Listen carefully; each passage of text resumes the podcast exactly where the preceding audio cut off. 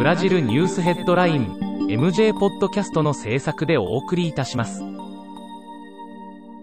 ブラジルニュースヘッドラインは、ブラジルの法事紙日経新聞の配信記事を音声で伝えるニュース番組です。ブラジルの社会、政治、経済に関する記事の見出しのみを抜粋してお伝えします。7月8日のニュースです。5日、サッカーのコパアメリカの準決勝が行われ、ブラジル代表、セレソンがペルを1-0で下し、2大会連続で決勝戦に駒を進めた。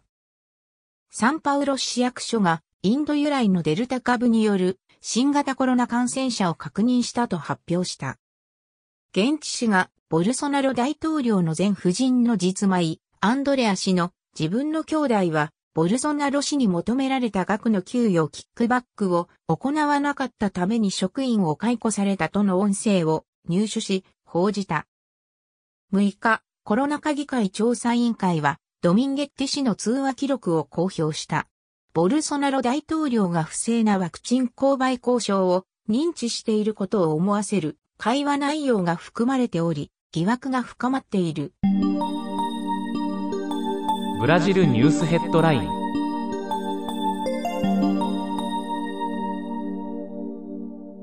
新型コロナウイルスのペルー型変異株が南米諸国に広がり、世界保健機関が流行の可能性を指摘している。連邦議会で間もなく審議が始まる郵便局民営化に関して連邦検察庁のアラス長官が憲法違反だとして反対の意向を示していることが分かった。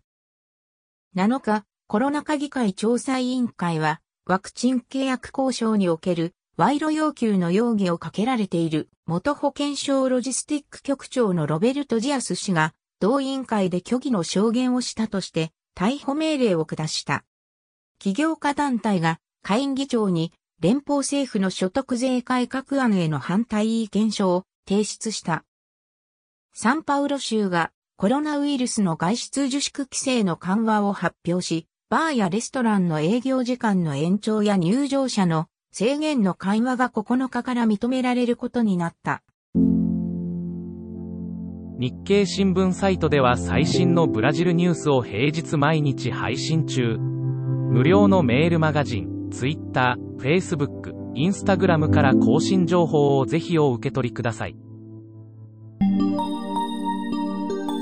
ブラジルニュースヘッドライン。